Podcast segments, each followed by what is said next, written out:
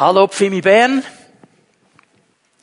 Wir dienen und ehren einen großen Gott. Und es ist so ein Vorrecht, dass wir das miteinander tun dürfen.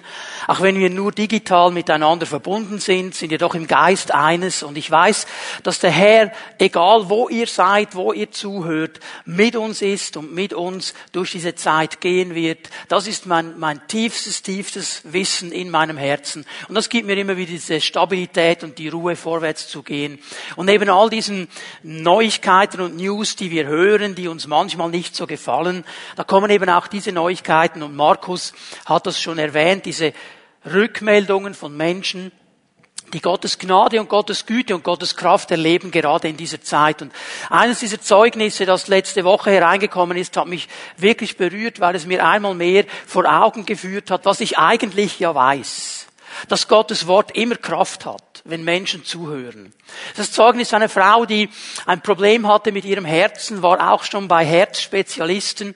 Und wie sie diesen Livestream des letzten Sonntags sich anschaut, unter der Verkündigung geschieht etwas in ihr. Sie sagt, es ist eine Druckwelle, ist in meiner Brust losgefahren und irgendetwas ist geschehen. Und er hat zu ihr gesprochen und hat gesagt, ich habe dein Herz wieder an den richtigen Platz gestellt. In dir ist etwas geschehen. Und sie sagt, von diesem Moment an war diese Friede, diese Ruhe, diese Lebensfreude wieder da. Die Bedrückung ist weggegangen und sie kann sich ganz neu freuen an Leben mit Jesus Christus. Gott ist ein guter Gott und er wird immer wieder auch durch sein Wort in unsere Leben hineinwirken. Psalm 107 sagt es ja, er sandte sein Wort und machte sie gesund. Und darum wollen wir immer dann, wenn wir das Wort Gottes hören, mit offenen Ohren, mit einem offenen Geist hören, mit einem glaubenden Herzen, sagt, Herr, was du verheißt in deinem Wort, das ist auch für mich und für mein Leben da und ich will es glaubend in Empfang nehmen. So, wir sind in den letzten beiden ähm, Einheiten dieser Predigtserie, zwölf Dinge, die dein Kind lernen sollte, bevor es dein Haus verlässt. Wir haben noch diesen Sonntag und nächsten Sonntag, wo wir uns die letzten vier dieser Lektionen anschauen wollen. Und ich glaube, wir haben alle gemerkt, dass diese Lektionen für uns alle eigentlich spannend und herausfordernd sind, weil sie mitten ins Leben hineinzielen.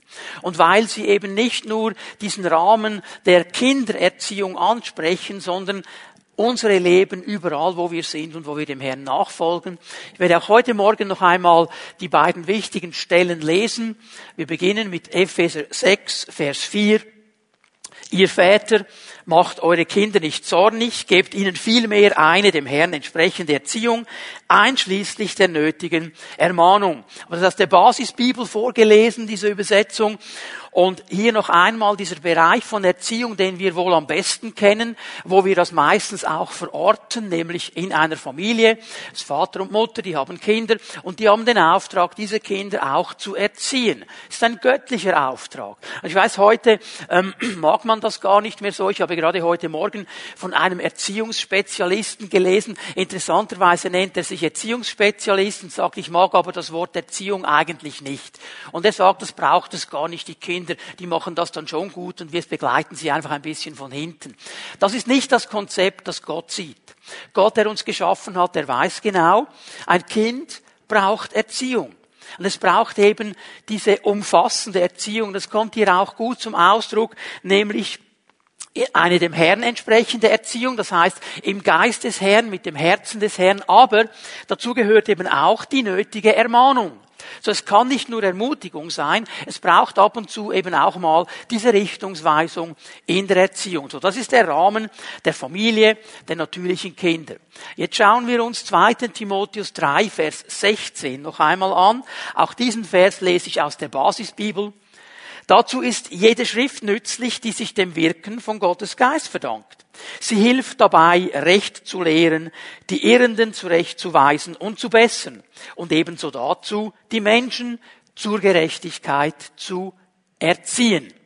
Und hier haben wir diesen breiten Rahmen. Also nicht nur das Kind in der natürlichen Familie braucht eine Erziehung, sondern eigentlich jeder Mensch, der Gott nachfolgen will, der unterwegs ist, er braucht in einem gewissen Maße immer wieder diese Erziehung. Und Gott will durch seinen Geist, durch sein Wort, auch durch die Geschwister in der geistlichen Familie hineinreden in mein Leben und mir helfen, dass ich immer wieder auf diesen Weg Gottes zurückkomme und mich von ihm erziehen lassen. Im Sinne davon, dass ich eben auf einen guten, auf einen richtigen Weg komme. So Erziehung, und darum ist diese Predigtserie wichtig für uns alle, geschieht einmal in einem ganz natürlichen Umfeld, wo wir eine Familie haben mit Kindern, und dann eben auch in einem geistlichen Umfeld, wo wir als geistliche Familie, als Gemeinde eben miteinander unterwegs sind. Und darum können wir alle etwas aus diesen Predigten mitnehmen. Ob wir ganz aktiv im Moment als Vater und Mutter in diesem Auftrag drinstehen, Kinder zu erziehen oder ob wir einfach Teil einer geistlichen Familie sind, mit anderen Menschen unterwegs sind und da mal als geistliche Väter und Mütter etwas hineinsprechen dürfen in das Leben von Menschen. Oder aber ob wir von geistlichen Vätern und Müttern etwas hören für unser Leben. So Gott möchte uns in diesem Sinne immer wieder begegnen, auch als ein Gott, der uns erzieht, auf einen guten Weg zu gehen. Er schenkt uns diese Erziehung. Und wenn wir über diese zwölf Lektionen sprechen, über diese zwölf Dinge, diese zwölf Wahrheiten, die das Kind lernen sollte, bevor es unser Haus verlässt, dann geht es ja darum, dass wir sagen, okay, bevor es selbstständig wird, das Kind, bevor es mündig wird, sollte es das gelernt haben. Jetzt ist es in unserer heutigen Zeit ja nicht mehr so, dass das Kind, wenn es dann selbstständig und mündig wird, das Elternhaus verlässt. Also viele haben gemerkt, ähm, das Hotel Mami und Papi ist eigentlich noch sehr interessant. Und sie leben dann immer noch da, zahlen keine Miete, zahlen keine Kost und Logis, aber Mami und Papi bedienen sie noch. Aber wenn es dann darum geht, Entscheidungen zu treffen, dann ist klar, sie sind mündig und sagen, wir entscheiden dann selber. Das kann so nicht funktionieren auf die Dauer. Und hier möchte ich dich ermutigen, als Vater, als Mutter, wenn du ein Kind, das eigentlich schon mündig sein sollte, selbstständig sein sollte, immer noch zu Hause hast und er den ganzen Laden schmeißt, dass du mal so in einer guten Art und Weise die Dinge wieder dir klar machst und sagst, okay, das ist mein Haus und in meinem Haus gelten meine Regeln und solange du hier noch lebst, das sind die Regeln und die musst du dann selber definieren. Einfach, dass wir uns hier mal gut verstehen. Dieser Auftrag ist ganz wichtig. Weil, und das ist eines der Probleme, denen wir begegnen, ähm, viele Menschen, die äußerlich selbstständig und mündig erscheinen, sind es innerlich nicht. Sie sind es vielleicht von ihrem Alter her, wenn du ihre Idee dir anschaust, ihre Identitätskarte steht da, ist 18 oder 21, wie auch immer. Er ist mündig, er ist selbstständig, aber innerlich noch ein kleines Kind geblieben. Oft auch, weil viele dieser Lektionen nie gelernt worden sind. Und das drückt dann immer wieder durch. Das kommt im Leben auch eines Erwachsenen immer wieder zum Vorschein, wenn wir diese Dinge nicht gelernt haben. Und darum ist es für viele von uns wie auch eine Repetition, wo Gott uns noch einmal ermutigt und anspricht, gewisse Lektionen noch nachzuholen. In diesem Sinne äh, sitzen wir alle an der einen oder anderen Stelle noch ein bisschen nach beim Herrn und lernen unsere Leben auf eine gute Art und Weise auszurichten. Nun, die Lektionen, die wir bis jetzt schon gesehen haben, die betreffen ja verschiedene Bereiche unseres Lebens. Ich fasse noch einmal kurz zusammen. Es geht über dieses ganze große Feld der Beziehungen. Das waren die ersten vier Lektionen, die wir uns angeschaut haben. Wir alle sind Beziehungswesen. Wir leben in Beziehungen. Und wir müssen aber auch lernen, was hilft, diese Beziehungen gut zu gestalten. Ich muss mich entscheiden für positive Beziehungen, weil jede Beziehung, die prägt mich. Da kommt etwas in mein Leben hinein. Das ist eine lustige Situation äh, diese Woche. Wir haben schon angefangen, hinter den Kulissen äh, vorzubereiten für die Weihnachtsproduktionen, die wir dann machen möchten. Und da hatten wir die Idee, mal Kinder anzufragen, äh, was eigentlich Weihnachten ist, so Interviews zu machen mit kleineren Kindern. Und dann ein Ehepaar hat das gemacht mit ihrem Kind und die haben dann gesagt, wir waren ganz ähm, äh, entgeistert, was dieses Kind eigentlich für Antworten gegeben hat. Also der hat Antworten gegeben, das haben wir ihm so nie erklärt. Der hat Dinge über Weihnachten gesagt, die wir eigentlich gar nicht sehen und wir haben ihm das auch nicht so gesagt. Ja, woher hat er's dann? Ja, irgendwer hat ihm das gesagt. Kann sein, dass das in der Kita geschehen ist. Kann sein, dass das bei Freunden geschehen ist. Aber wir alle werden geprägt und Beziehungen prägen. Und darum ist es wichtig, dass ich darauf achte, mit wem ich Beziehung habe. So der Bereich der Beziehungen. Dann der Bereich von Persönlichkeit und Charakter. Da haben wir einige Lektionen gesehen. Und dann am letzten Sonntag haben wir ein bisschen über die Seele gesprochen, ein ganz großes Feld. Ähm, auch da gibt es Lektionen. Und heute möchte ich mit den letzten vier Lektionen beginnen. Und die habe ich mal zusammengefasst, so ein bisschen unter dem Titel Lebenswandel. Jetzt muss es praktisch werden. Man könnte auch von Ethik sprechen. Wie lebe ich das jetzt aus? Wie setze ich praktisch um, was Gott mir zeigt? Wie bin ich jemand, der nicht nur hört, was er sagt, sondern eben auch tut, was er sagt? Und das ist ein ganz, ganz wichtiger Schlüssel. Und in den letzten vier Lektionen werden wir uns mit diesen praktischen Dingen ein bisschen näher beschäftigen. Und hier möchte ich noch einmal erinnern an eine ganz wichtige Aufforderung des Neuen Testamentes. Jesus hat sie ganz prominent gesetzt. Er hat ja eine ganz große Predigt gehalten, eine ganz große Lerneinheit, die sehr bekannt ist. Wir finden sie in Matthäus 5 bis mit Matthäus 7. Wir reden landläufig von der Bergpredigt. Das war so diese große, wichtige Botschaft von Jesus, wo es darum geht, wie wir im Reich Gottes leben sollen. Und er hat in dieser Bergpredigt sehr viel ganz wichtige Dinge gesagt sagt. Aber interessant ist, wie er sie abschließt. Er schließt sie nämlich ab mit einem Gleichnis. Und er schließt sie ab mit einem Gleichnis von zwei Männern, die ein Haus bauen. Einer baut das Haus auf den Felsen, auf das Wort Gottes. Einer baut den, das Haus auf Sand, auf menschliche Aktivitäten. Und dann kommt ein Sturm. Und dieser Sturm kommt über beide Häuser. Und das Haus, das auf Fels gebaut ist, das in den Prinzipien Gottes steht, das besteht auch im Sturm. Das andere Haus, es fällt zusammen. Und darum sagt Jesus etwas ganz Wichtiges dann. Er sagt, Leute, es geht eben darum, nicht nur zu hören, sondern zu hören und zu tun, was wir gehört haben. Wir können alles wissen über einen gewissen Lebensbereich. Wenn wir es nur gehört haben, aber nie anwenden, dann wird auch keine Auswirkung in unser Leben hineinkommen. Und ich stelle fest, dass wir im Westen tendenziell sehr, sehr viel wissen, sehr, sehr viel gehört haben. Aber das dann umzusetzen oft sehr, sehr schwierig ist. Und dies ist mein Gebet, dass wir als Gemeinde immer wieder diesen entscheidenden Schritt tun, nicht nur zu hören, sondern eben auch umzusetzen in der Kraft des Heiligen Geistes, was das Wort Gottes uns sagt. Und das ist ganz wichtig. Gerade in diesen beiden Bereichen, die ich euch heute Morgen zeigen möchte, die Lektionen für heute Morgen. Die erste, das wäre dann auf der Liste, wenn du eine Listen äh, dir angelegt hast, wäre es Punkt 9, Lektion 9. Die erste für heute Morgen, Konflikte. Und zwar Konflikte zu lösen. Jetzt Konflikte, das ist so genau wie Gefühle, wie Niederlagen und Siege, mit denen wir richtig umgehen die gehören zu unserem Leben. Ich weiß, es gibt wenige Menschen, die Konflikte mögen. Die meisten, die möchten tendenziell dem Konflikt irgendwie aus dem Weg gehen, weil es ist noch so eine schöne Sache.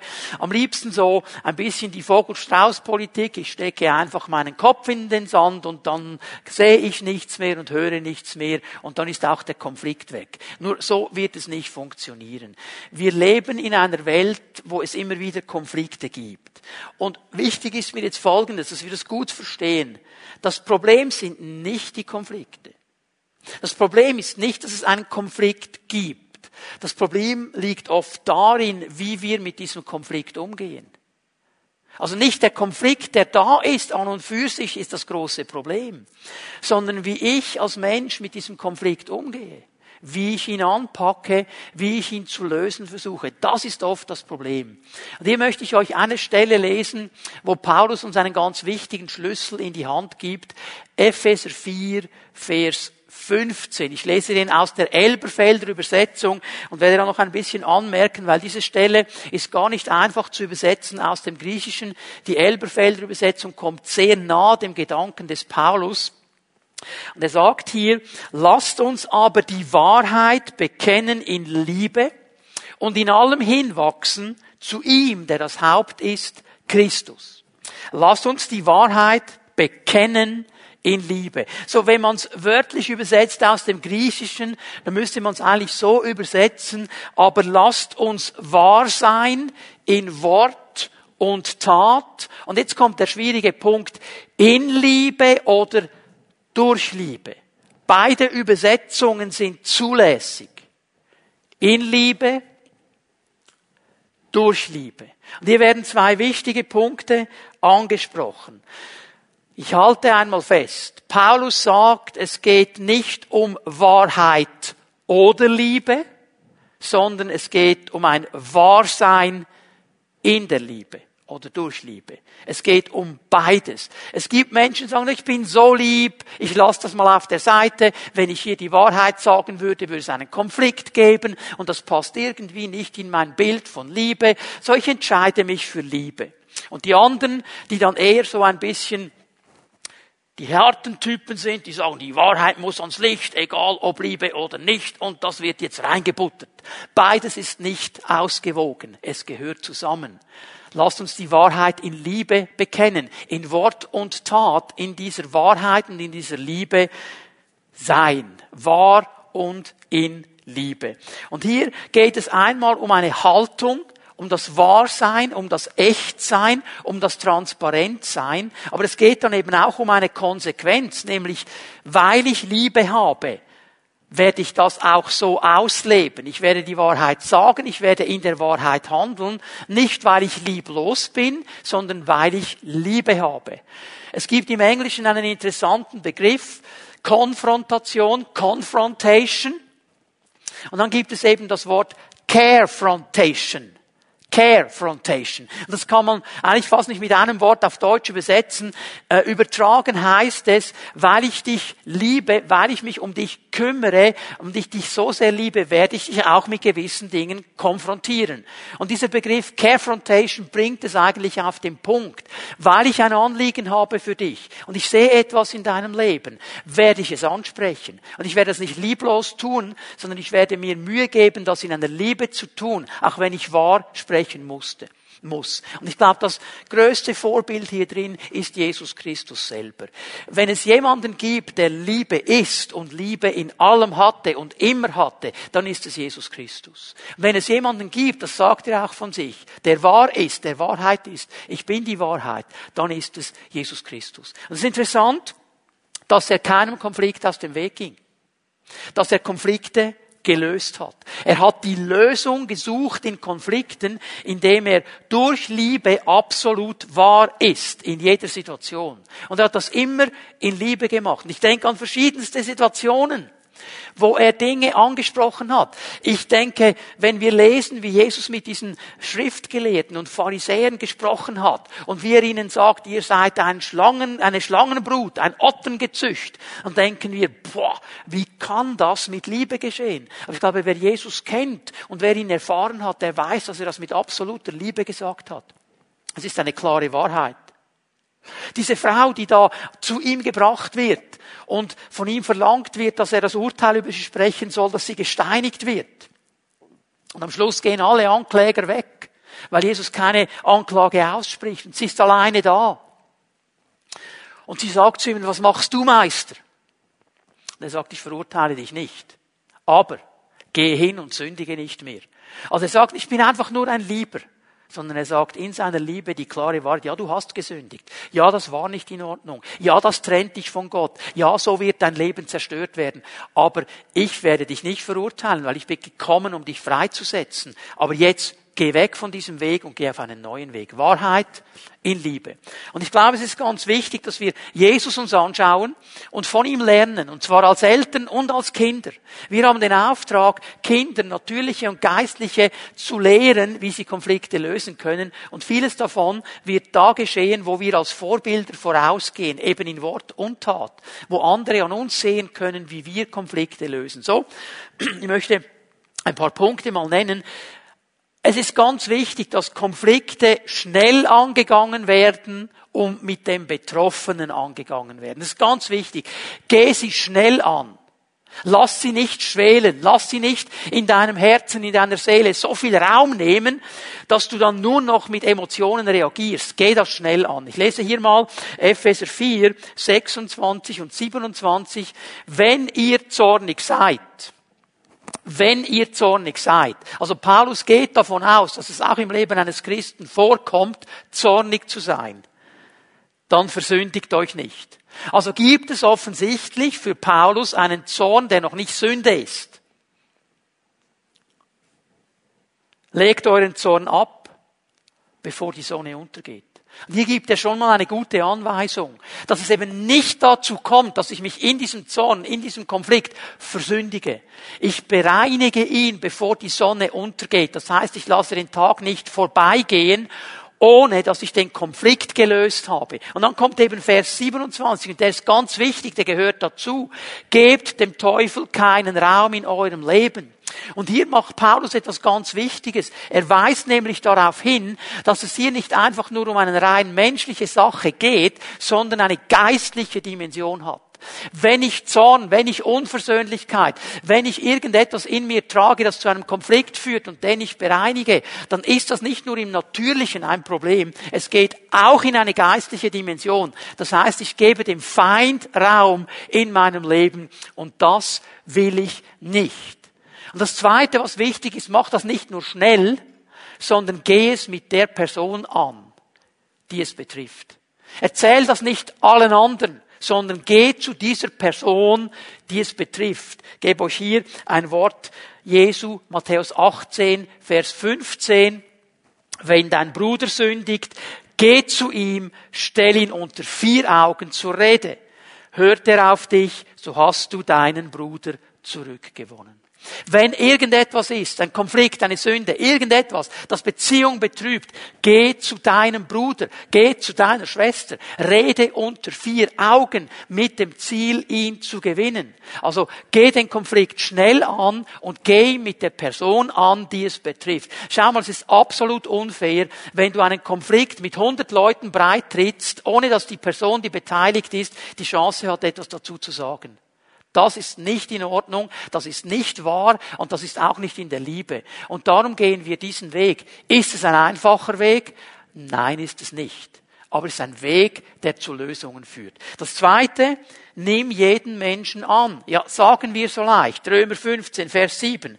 Darum ehrt Gott, indem ihr einander annehmt, wie Christus euch angenommen hat wie Christus euch angenommen hat.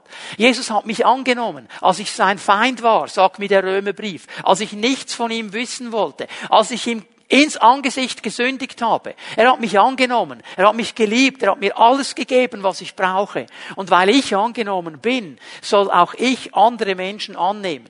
Denn so wie ich ein Sünder bin und immer wieder mal einen Fehler mache und er mich annimmt, so sind auch die anderen Menschen genau in dieser Kategorie. Das ist eine Entscheidung meines Herzens zu sagen, und ich nehme trotzdem an. Das geht dahin, dass ich sage, okay, Herr, ich glaube jetzt mal einfach das Beste. Ich glaube nicht, dass mein Bruder, meine Schwester das extra gemacht hat, aus bösem Willen. Ich muss es mit ihm klären, ich muss es ansprechen. Und so oft, wenn wir das tun, merken wir, da kam etwas auf mein Leben zu, hat mich verletzt, hat mich getroffen, hat mich sauer gemacht.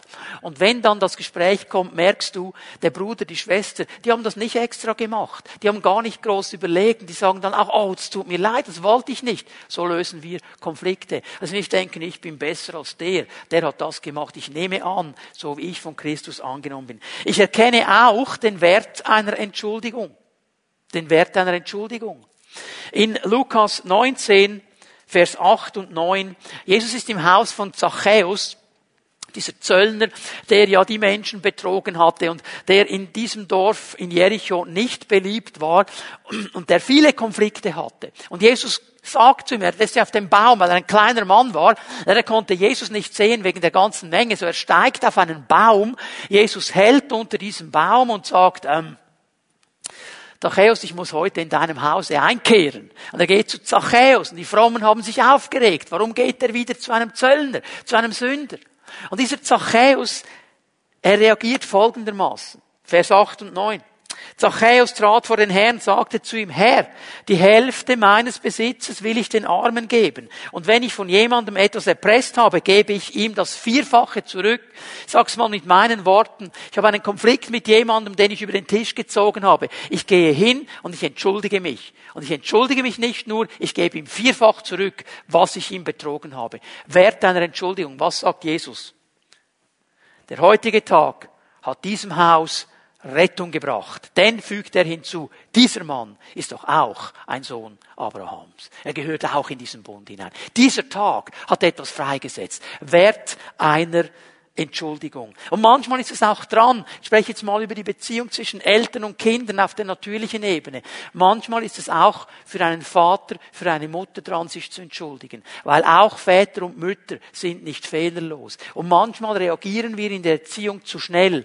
Wir reagieren vielleicht ungerecht. Und wir merken das nachher. Und es ist nicht falsch, dann auch hinzugehen, dem Kind in die Augen zu schauen und zu sagen, hör mal, mein Sohn, meine Tochter, das tut mir leid. Hier war Papi zu schnell, hier war Papi nicht gerecht, hier habe ich dich nicht gut zugehört, es tut mir leid. Komm, wir setzen uns und wir bringen das in Ordnung. Und genauso soll es geschehen, der Wert einer Entschuldigung. Und dann lerne ich, und das ist vielleicht die größte aller Aufgaben hier, den Lebensstil der Vergebung. Matthäus 6, 12, mitten im Vaterunser, mitten in diesem Modellgebet, das Jesus uns gibt, sollen wir beten, vergib uns unsere Schuld, wie auch wir denen vergeben, die an uns schuldig wurden. Und wenn ich das bete, dann übe ich einen Lebensstil der Vergebung. Ich mache das bei mir in meinem persönlichen Gebet immer so, dass ich sage, Herr, gibt es etwas, das nicht in Ordnung ist in meinem Leben, dann zeige es mir. Der Heilige Geist ist dann relativ schnell. Ich bete dann auch so, wie David es gebetet hat im Psalm 119. Herr, gibt es, im Psalm 19, Entschuldigung, gibt es eine verdeckte Schuld? Herr, vergib sie mir möchte rein sein vor dir. Herr, ich will auch vergeben, wenn Menschen mich verflucht haben, wenn Menschen schlecht gesprochen haben, wenn sie mich verletzt haben. Herr, ich will vergeben. Und dann bete ich immer Folgendes. Und für diesen Tag, weil ich bete meistens morgens in der Frühe, für diesen Tag bitte ich dich schon im Voraus. Hilf mir, wenn jemand mich angreift, wenn jemand mir schräg kommt, wenn jemand etwas macht, das mich sauer macht. Hilf mir schon jetzt vergeben zu sein. Ich will die Frucht des Geistes in meinem Leben. Lebensstil der Vergebung. Schau mal, wir alle sind geschaffen, um in Beziehungen zu leben leben. Das hat Gott in unser Leben gelebt. Das ist ein großes Geschenk. Und ich glaube jetzt gerade in dieser Zeit von Social Distancing, wo wir von allen Seiten hören, versuche so wenige äh, äh, Beziehungen und Treffen zu haben wie möglich, äh, trifft keine Menschen, merken wir, was wir vermissen, wenn wir diese Beziehungen nicht leben können. Es ist ein riesengroßes Geschenk. Und es ist ein Geschenk Gottes des Segens, ein Geschenk, das uns Heilung und Erfüllung bringen soll. Und darum ist es so wichtig, dass wir lernen, da wo Beziehungen durch ungelöste Konflikte, durch Ablösung, durch Ablehnung, durch Unversöhnlichkeit, durch Bitterkeit, irgendwo zerstört worden sind, irgendwo beeinträchtigt sind, dass wir lösen, dass wir diese Konflikte lösen, dass wir wiederherstellen. Weil, denk bitte daran, es gibt immer auch eine geistliche Dimension. Hier möchte ich noch einmal erwähnen. Und wenn du nicht bereit bist, einen Konflikt zu lösen, nicht zu vergeben, dann ist nicht nur die Person, die in diesen Konflikt äh, involviert ist, gebunden, sondern du bist eben auch gebunden. Es sind immer beide gebunden. Und darum möchte ich dich ermutigen, hab den Mut, dem Herrn ganz ganz neu zu sagen, Herr, ich will lernen, Konflikte zu lösen. Vielleicht überfordert mich das in dem einen oder anderen Bereich, aber Herr, ich will lernen, was Paulus gesagt hat, wahr zu sein in Wort und Tat und in der Liebe das zu tun. Und jetzt möchte ich mit euch einen zweiten Bereich ansprechen, einen sehr interessanten Bereich, Umgang mit Finanzen gehört auch in unseren Lebenswandel hinein, ist die zweite Lektion für heute Morgen. Auf unserer Liste wäre es Lektion 10. Ein großes, ein wichtiges Thema für uns und unsere Kinder weil es Teil unseres Lebens ist. Der Umgang mit Finanzen, mit Geld, mit Besitz ist Teil unseres Lebens. Und manchmal haben wir den Eindruck, okay, das gehört einfach zu unserem natürlichen Leben, das hat so nichts zu tun mit der Bibel und so weiter. Das ist völlig falsch, denn dieses Thema wird in der Bibel sehr stark angesprochen. Jesus und das ganze Neue Testament zusammengenommen. Leute, die sprechen mehr über Geld und Besitz und über Großzügigkeit als über den Himmel. Wenn du mal diesen Vergleich machst. Jesus sagt mehr über den Umgang mit Finanzen, mit Besitz, über Großzügigkeit, als er über den Himmel sagt. Die Lehrbriefe des Neuen Testamentes sprechen mehr über diesen Umgang mit Finanzen, mit Besitz, weder als sie über den Himmel sprechen. Das sollte uns zu denken geben. Denn solange wir auf dieser Erde leben, haben wir immer wieder Berührungspunkte. Wir können nicht ohne Finanzen, wir können nicht ohne Geld, ohne Besitz durch dieses Leben gehen. Und darum müssen wir lernen, richtig damit umzugehen. Wir und unsere Kinder. Ich möchte mal zwei Dinge schon vorab sagen, die ganz wichtig sind. Ich werde sie dann noch ein bisschen weiter unter ausführen. Jedes Kind egal wie alt es ist, jedes Kind muss verstehen, dass man Geld erstens verdienen muss. Man muss es verdienen. Und zweitens, dass man mit Geld, mit Besitz richtig, also verantwortlich umgehen muss. Und das muss es lernen.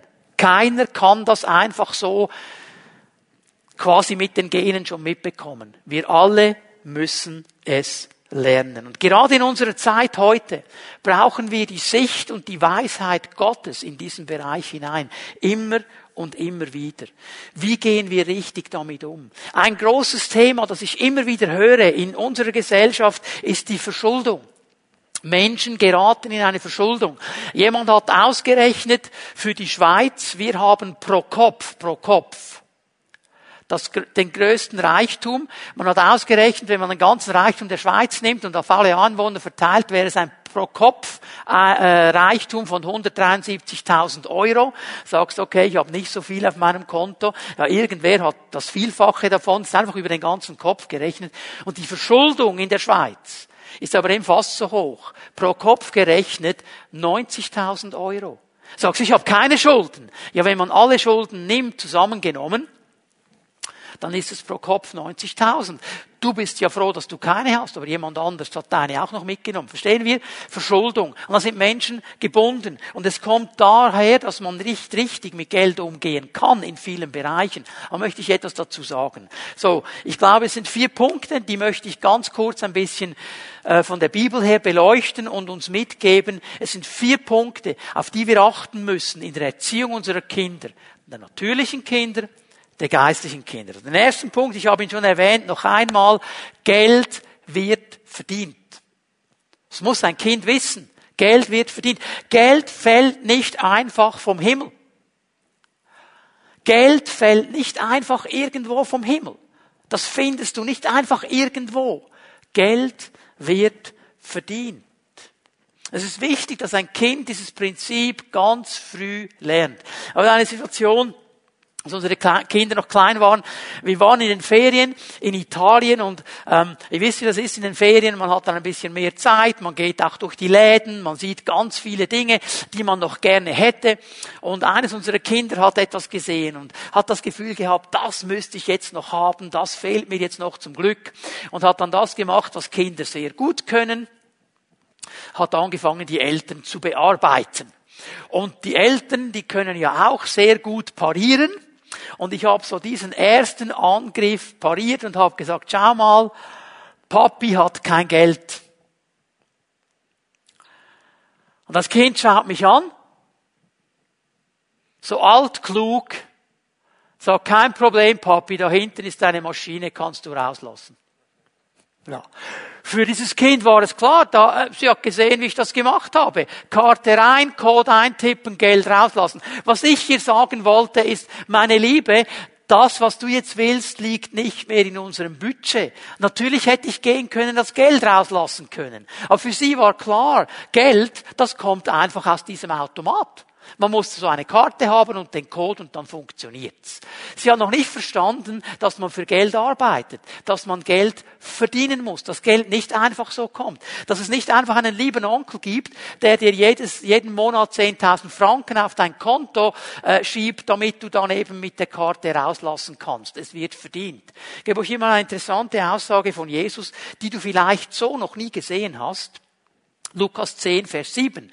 Der Zusammenhang ist folgender, dass Jesus seine Leute aussendet, zu evangelisieren, zu missionieren. Und wir sehen das oft immer nur im, im Raum von Evangelisation und Mission. Aber was er ihnen sagt, ist hochinteressant. Vers 7. Bleibt in dem Haus, in dem man euch aufnimmt. So Gastfreundschaft, das war ja eine ganz wichtige Sache im, in der damaligen Kultur. Man hat die Gäste aufgenommen, man hat die Wanderer aufgenommen. Esst und trinkt, was man euch dort gibt. Denn wer arbeitet, hat Anrecht auf seinen Lohn. Wer arbeitet, hat Anrecht auf seinen Lohn. Also hier sagt Jesus etwas Interessantes. Wenn ihr arbeitet, und das war Arbeit, und ich denke mal, dass er damit auch gesagt hat, und wenn ihr da seid als Gäste, dann seid ihr nicht einfach die Faulpelze, sondern ihr helft mit. Ihr arbeitet mit. Und wer arbeitet, der hat auch ein Anrecht auf seinen Lohn. Geht nicht von Haus zu Haus, um eine andere Unterkunft zu suchen. So bleibe da, wo du bist, treu und arbeite und dann hast du auch das Recht auf einen Lohn, auf einen angemessenen Lohn. Also dieses Prinzip, das Jesus erwähnt. Er geht davon aus, dass wir arbeiten und dann auch das Recht haben, einen Lohn dafür zu bekommen. Hier ist die Bibel glasklar. Es ist nicht so, dass wir nichts tun, einfach mal den Herrn einen guten Herrn sein lassen und ein bisschen fromm sind und dann alle anderen uns unterstützen. Das war ein Problem in den ersten Gemeinden. Und ist auch heute noch ein Problem. Ich gebe euch mal eine interessante Stelle aus 2. Thessalonicher 3, Vers 10. Paulus hat hier folgenden Zusammenhang. Dass in dieser Gemeinde in Thessalonich, die er selber gegründet hat, wo er aber nicht lange sein konnte, er war glaube ich zwei Wochen plus minus da, und dann musste er weiterziehen, weil er verfolgt worden ist. Er hat ihnen aber sehr viel auch erzählt über die Wiederkunft des Herrn. Und da gab es so eine komische Richtung in dieser Gemeinde in Thessalonich, ein paar ganz fromme, die haben gesagt, ja, der Herr, der kommt jetzt dann zurück und hat doch keinen Sinn, dass ich jetzt noch arbeite. Ich warte jetzt einfach, bis er kommt. Und die Gemeinde, die muss mich jetzt unterstützen. Die muss mich jetzt ernähren. Die muss jetzt für mich schauen. Und Paulus nennt es im Zusammenhang ein unordentliches Leben. Ein liederliches Leben haben sie geführt mit einer frommen Ausrede. Es gibt auch Menschen heute, die haben eine Ausrede, um ein liederliches Leben zu führen. Was sagt Paulus? Schon damals als wir bei euch waren, haben wir euch den Grundsatz eingeschärft, wenn jemand nicht arbeiten will, soll er auch nicht essen. Ganz einfach. Wer nicht arbeitet, ja, der soll auch nicht essen. Was ist der Zusammenhang? Er hat sich auch nichts verdient. Wenn er aber arbeitet und einen Lohn bekommt, dann kann er auch essen. Das heißt, er kann einkaufen gehen, er hat eine Währung, entweder bekommt er Kost und Logis oder er bekommt Geld und kann einkaufen gehen. Für Paulus eine ganz klare Sache. Geld wird verdient. Übrigens hier, auch auf die Gefahr, dass ich mich jetzt bei einigen unbeliebt machen, dieses Prinzip funktioniert. Wir hatten mal die Diskussion mit einem unserer Kinder, der hat einfach das Gefühl gehabt, na, also jetzt habe ich so viel Stress in der Schule und so viel zu tun, das Amtli, das ihr mir gebt, das mache ich nicht. Ich habe keine Zeit und ich will jetzt nicht und ich habe keine Lust. Und wir haben versucht, mit allem Möglichen dieses Kind dazu bringen, das Amt, das Amtli, das kleine Ämtli zu tun, weil wir gehen davon aus, dass es wichtig ist, dass ein Kind lernt, auch wenn es zu Hause ist. Es gibt ein Ämtli, ich trage etwas bei zu diesem Haushalt, dass er läuft. Und ich habe gesagt, Herr, was soll ich machen? Nichts funktioniert. Der Herr sagt, lies 2. Thessalonicher 3, Vers 10. Wer nicht arbeitet, der soll auch nicht essen. Und ich habe mich hingesetzt mit diesem Kind und habe gesagt, hör mal, wir machen das jetzt einfach so. Wenn du das Amtli nicht machst, dann gibt es nichts zu essen. So, ich mache es ganz kurz. Er musste nicht drei Tage fasten. Hätte ihm auch nicht geschadet. Es ging ganz schnell. Denn wenn der Magen mal knurrt, dann ist man schnell bereit, das amtlich zu tun. Also dieses Prinzip Gottes, es funktioniert. Und ich möchte dich ermutigen, das deinem Kind früh klar zu machen. Geld wird verdient. Das fällt nicht einfach vom Himmel. Man arbeitet dafür, man leistet etwas dafür und dann kommt das Geld. Jetzt hat man das Geld weil man gearbeitet hat. Jetzt kommt der zweite Punkt, der wichtig ist. Wie gebe ich das Geld jetzt aus? Was ist ein verantwortungsvoller Umgang mit Geld? Das heißt nichts anderes, dass ich nicht mehr ausgebe, als dass ich habe. Das muss ich lernen. Ich kann nicht einfach mehr ausgeben, als dass ich habe. Lukas 14, Vers 28, Jesus spricht hier über einen anderen Zusammenhang, aber es ist genau dasselbe Prinzip. Angenommen, jemand von euch möchte ein Haus bauen, setzt er sich da nicht zuerst hin und überschlägt die Kosten?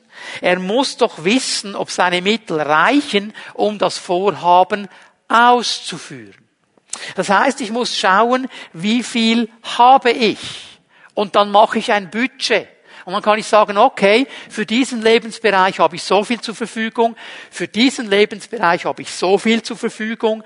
Und dann kann ich nicht einfach mehr ausgeben, denn wenn ich in diesem Bereich mehr ausgebe, dann knabbere ich von einem anderen Bereich und habe da nicht mehr genug.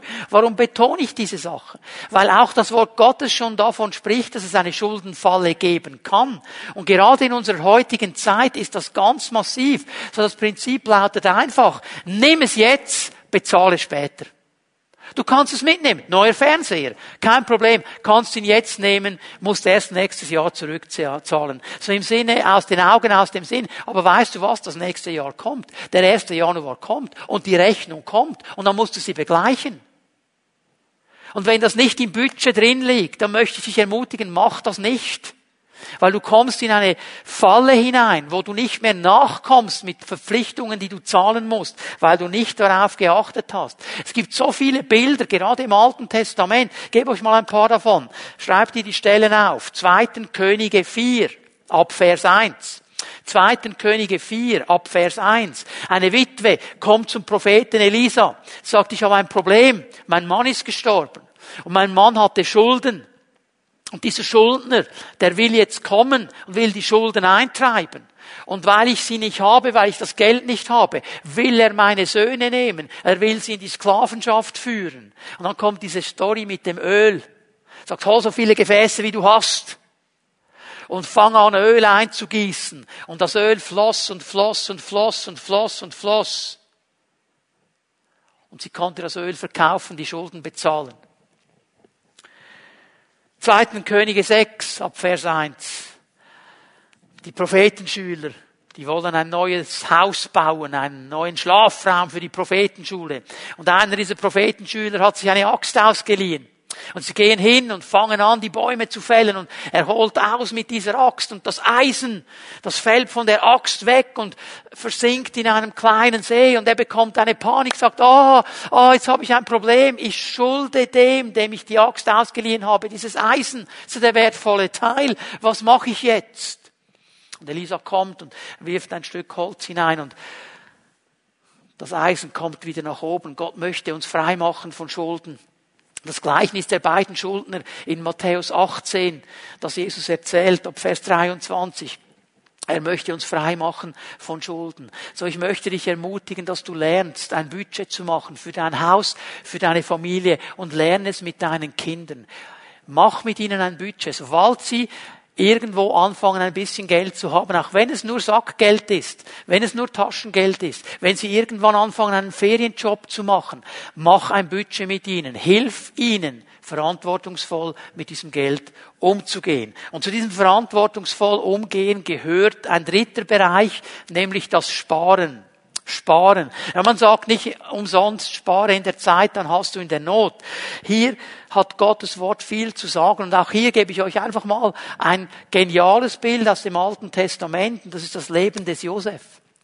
Und in diesem Leben des Josef wird uns genau dieses Prinzip vor Augen geführt. Gott hat diesen Mann nach Ägypten gesandt und mit diesen Träumen des Pharaos, die er ausgelegt hat, wusste er, es kommen sieben fette Jahre. Es kommen sieben Jahre der Hochkonjunktur, da wird alles gut laufen. Aber dann kommen die sieben mageren Jahre, wo wir nichts haben. Jetzt müssen wir in dieser Zeit, wo es uns gut geht, sparen. Spare in der Zeit. Und dann haben wir in der Not. Und so wurde dieses ganze Volk gerettet und auch seine Familie, die damals immer noch in der Gegend von Kanan war, wurde gerettet, weil diese Hungersnot ging über diese ganze Gegend da. Ein Bild des Sparens. Ich denke an die Sprüche. Sprüche 6, ab Vers 6. Beobachte die Ameise, du Faulpelz. Nimm ihr Verhalten zum Vorbild, damit du weise wirst. Sie hat keinen Anführer, keinen Aufseher oder Vorgesetzten. Und doch sorgt sie im Sommer für ihre Nahrung und sammelt in der Erntezeit ihre Vorräte ein. Das Bild der Ameise es sind zwei Bereichen wichtig. Einmal macht der Sprücheschreiber hier klar, warum soll der Faulpelz auf die Ameise achten? Weil die Ameise emsig arbeitet. Auch wenn ihr niemand im Nacken hockt, wenn niemand die Peitsche knallt, wenn niemand von hinten drückt, sie hat keine Vorgesetzten, keine Aufseher und trotzdem ist sie fleißig und sie tut noch etwas. In der Erntezeit, da wenn alles da ist, wenn sie genug hat, dann legt sie auf die Seite sammelt Vorräte für die Zeit, wo es schwierig wird. Sie spart. 1. Korinther 16, Vers 1 und 2. Paulus schreibt an dieser Gemeinde in Korinth, nur noch ein Wort zu der Geldsammlung für die Gläubigen in Jerusalem. Macht es so, wie ich es euch in der, auch in den Gemeinden von Galatien angeordnet habe. Ja, da war diese Gemeinde in Jerusalem und die haben versucht, eine Art von frommen Kommunismus zu leben. Sie hatten alles gemeinsam und haben alles verteilt und irgendwann hatten sie nichts mehr, weil dieses Prinzip so eben nicht funktioniert. Und jetzt haben die Gemeinden in der ganzen Gegend und auch bis nach Griechenland hinein, die haben gesammelt für Jerusalem, weil sie wussten, eigentlich gehen wir ja alle auf diese Gemeinde in Jerusalem zurück. Das ist die Muttergemeinde. Und jetzt haben die eine Not, jetzt helfen wir denen. Wir legen etwas zusammen. So Paulus, er veranschlagt diese Geldsammlung und jetzt sagt er folgendes. Vers 2. Am ersten Tag jeder Woche, dem Sonntag, soll jeder von euch bei sich zu Hause einen Beitrag auf die Seite, einen Betrag auf die Seite legen, der seinen Möglichkeiten entspricht. Merkst du, wie hier wieder der Budgetmann spricht?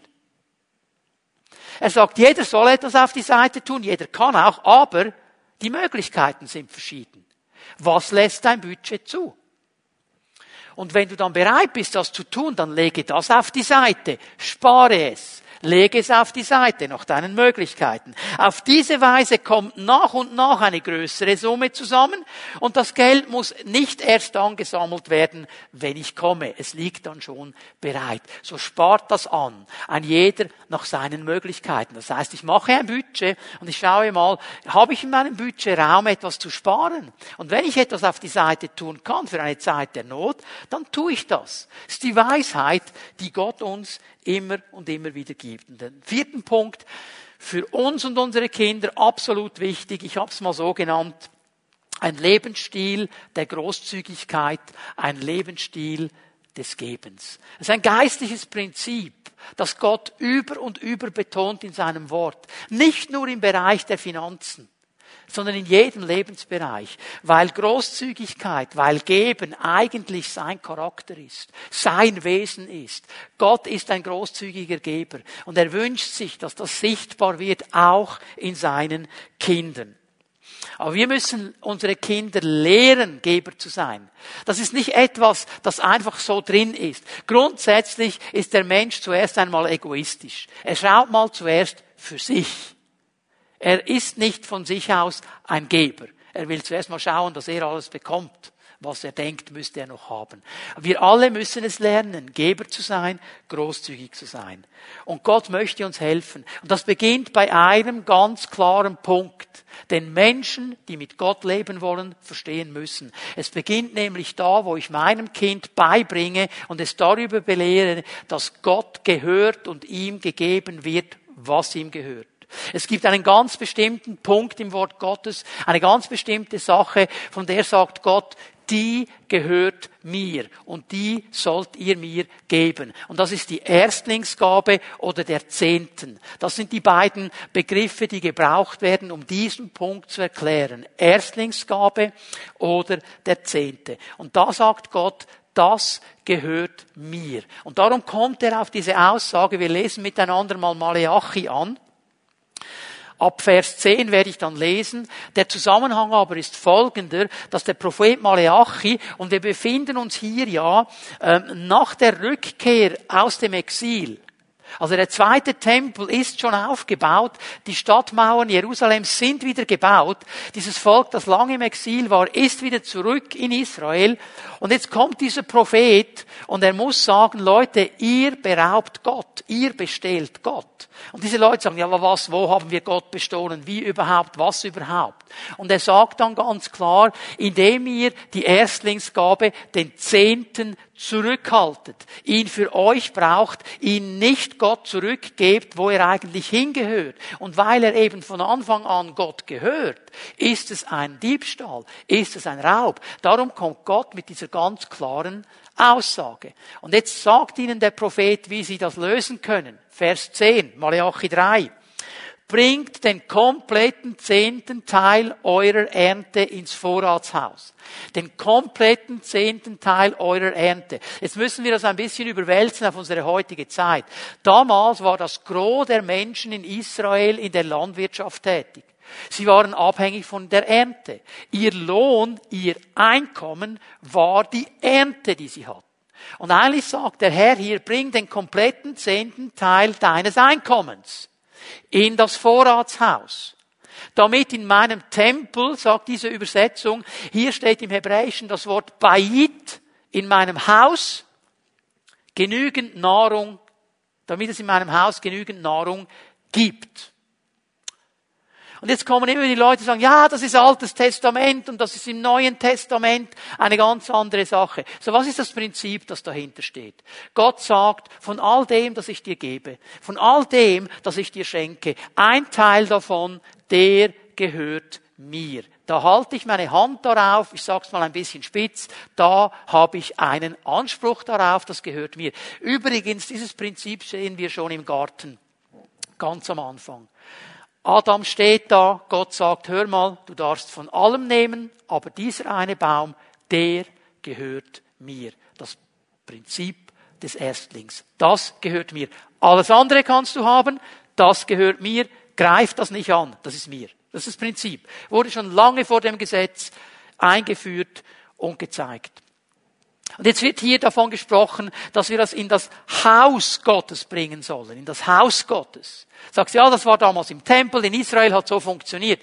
Ist es nicht interessant, dass Petrus, Paulus und der Hebräer eine interessante Verbindung machen, dass sie nämlich sagen, das Haus Gottes, das ist die Gemeinde im neuen Bund? 1. Timotheus 3, Vers 15, damit du weißt, wie man sich im Haus Gottes zu benehmen hat, das ist die Gemeinde. Also sehen wir hier den Zusammenhang. Gott sagt, dieser Teil gehört mir, damit mein Haus über Nahrung verfügt, um Menschen zu nähren, um sie zu segnen, um ihnen zu dienen, um ihnen zu helfen, um sie zu erziehen, damit mein Haus so funktionieren kann, wie ich mir das vorstelle. Das ist der Beitrag, der jeder zu leisten hat, der zum Haus Gottes, der zu Gemeinde Gottes, der zum Volk Gottes gehört, weil Gott sagt, es gehört mir. Und jetzt sagt Gott aber noch etwas anderes, es ist noch nicht fertig. Stell mich doch damit auf die Probe, spricht der allmächtige Herr, ob ich nicht die Fenster des Himmels für euch öffne und euch mit unzähligen Segnungen überschütten werden. Euretwegen werde ich den Fresser bedrohen damit er euch nicht mehr um eure Ernte bringt und damit der Weinstock auf dem Feld wieder Früchte trägt, spricht der allmächtige Herr. Er sagt, ich werde aufstehen und ich werde den Fresser, ich werde den Feind, äh, die sagen hier bedrohen. Das hebräische Wort Gaar bedeutet, ich werde ihn anschreien, ich werde ihm einen Verweis erteilen, ich werde ihn anbellen, ich werde nicht freundlich mit ihm reden.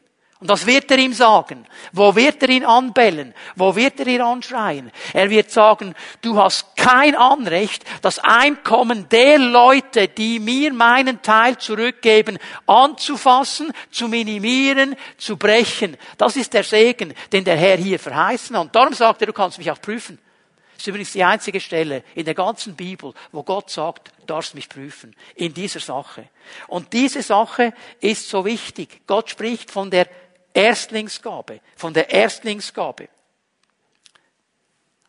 Und hier spricht er eine klare Erwartung aus. Und er spricht sie aber nur hier aus. Nämlich er sagt, das gehört mir. Und wenn du es mir nicht zurückgibst, ist es Diebstahl. Du behältst etwas, was dir nicht gehört. Und auch nur hier, bitte hör mir gut zu, auch nur hier macht er eine Angabe über den Umfang von dem, was wir geben sollen. Nämlich der zehnte Teil. Und der ist für alle gleich. Der ist für die gleich, die 100 Franken haben, die 1000 Franken haben, die 10.000 Franken haben, die 100.000 Franken haben, die eine Million haben. Das ist immer der zehnte Teil. Das ist für alle genau gleich. Und darum sprechen wir in Bezug auf die Erstlingsgabe, auf den Zehnten von einem Test. Das ist nämlich der Test des Glaubens. Und diesen Test des Glaubens, den habe ich jeden Monat. Immer dann, wenn mein Einkommen kommt, bin ich bereit, den ersten Teil, die ersten zehn Prozent dem Herrn zu geben. Die gehören ihm. Das ist mein Test des Glaubens. Weil ich jeden Monat getestet werde, ob ich dem Herrn zutraue, dass ich mit 90 Prozent weiterkomme als mit 100. Denn wenn ich ihm nämlich das gebe, was ihm gehört, hat er seinen Segen verheißen. Und nur hier, nur hier macht der Herr eine klare Angabe. Das müssen wir unseren Kindern zeigen. Wie haben wir das damals gemacht? Wir haben es so gemacht, dass als wir ihnen angefangen haben, ein Taschengeld zu geben, fängst du ja irgendwann an, und das ist dann auch angemessen auf das Alter und die Größe äh, des Betrags wird sich auch verändern. Beim allerersten Mal haben wir uns hingesetzt mit dem Kind und haben gesagt, ne, nehmen jetzt einfach ein Beispiel. Wenn es ein Franken ist, kann man heute fast nicht mehr sagen, sagen wir zehn Franken, okay? Dann haben wir zehn Einfränkler genommen und haben gesagt, schau mal, das ist dein Taschengeld. Zehn Franken. Mit dem darfst du gut umgehen. Jetzt hat Gott aber gesagt, zehn Prozent gehört mir. Was ist das? Die Kinder konnten dann schon rechnen, sagen sie, einen Franken.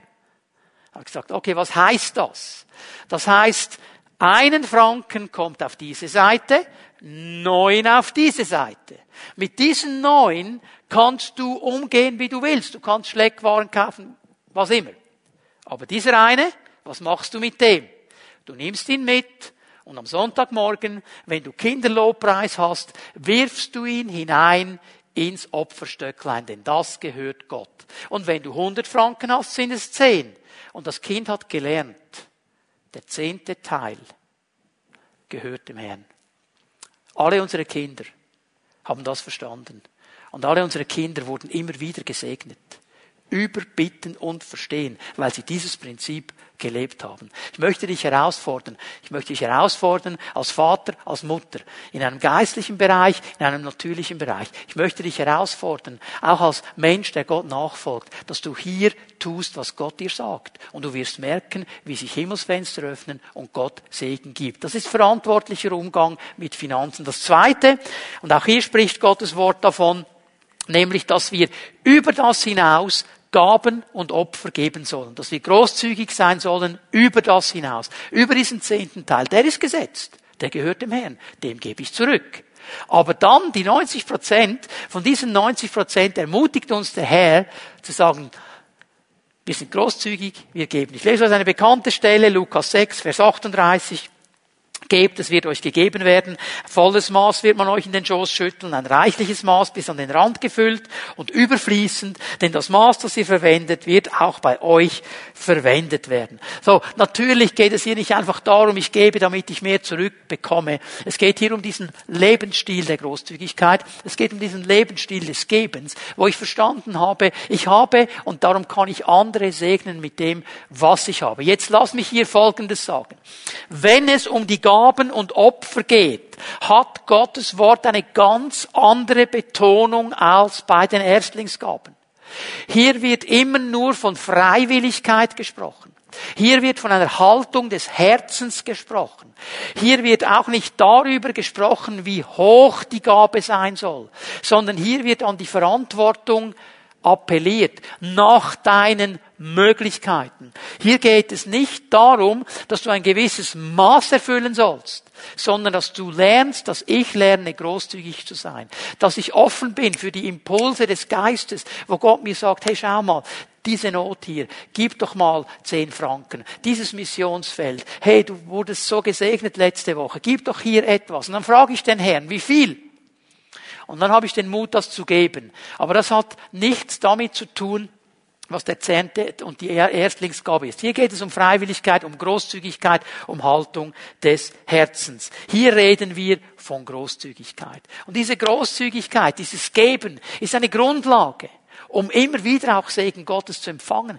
Diese Großzügigkeit setzt etwas frei in der geistlichen Welt, weil Gott selber großzügig ist und weil Gott selber ein Geber ist. Ich möchte abschließen mit seinem Vorbild und mit einer vielleicht der bekanntesten Bibelstelle, die es überhaupt gibt. Johannes 3, Vers 16. So sehr hat Gott die Welt geliebt, dass er seinen einzigen Sohn gab, damit jeder, der an ihn glaubt, nicht verloren geht, sondern das ewige Leben hat. Gott hat begonnen, großzügig zu sein. Gott hat damit begonnen, ein Geber zu sein.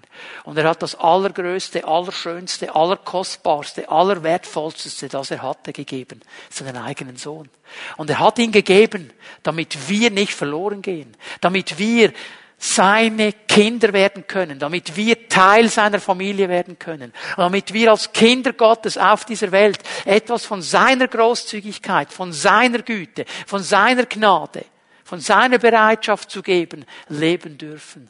Und es hat bei ihm begonnen. Und weil Jesus alles gegeben hat für mich, will ich ein großzügiger Mensch sein. Und weißt du was? Unsere Kinder, die natürlichen und die geistlichen, die werden sehen, ob wir lernen, großzügige Menschen zu sein. Und unsere Großzügigkeit wird andere anspornen, großzügig zu sein.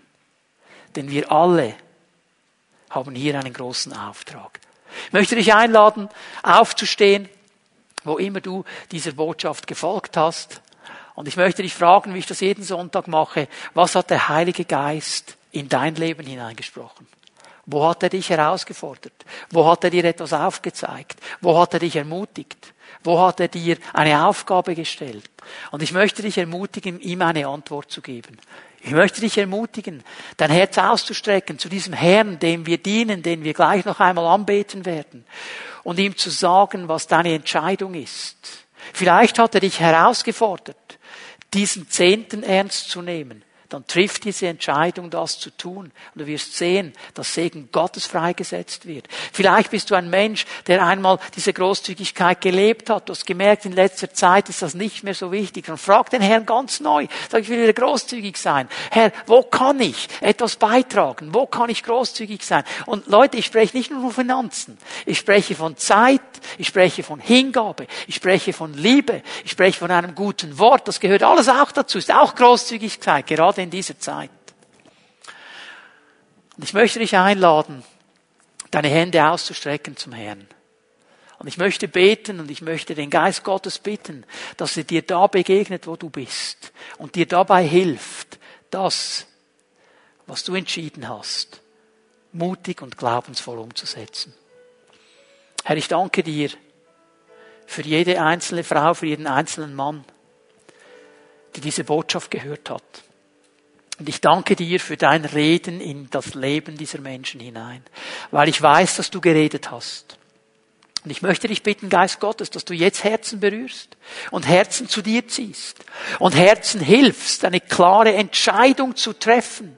Da, wo du eine Aufgabe gestellt hast, Herr, da, wo du herausgefordert hast, etwas zu verändern, dass du jetzt die Kraft schenkst, das auch zu tun, nicht nur zu hören, sondern eben auch ein Täter zu sein deines guten Wortes. Und ich danke dir dafür, dass etwas freigesetzt wird in diese Leben hinein, durch dich, von dir und dass es weiterfließt zu anderen Menschen. Und so segne ich jede einzelne Person, die dieser Botschaft zuhört und dieser Botschaft zusieht, in deinem wunderbaren Namen. Und ich bitte dich, Herr, dass du uns hilfst, großzügige Menschen zu werden, zu sein und zu bleiben.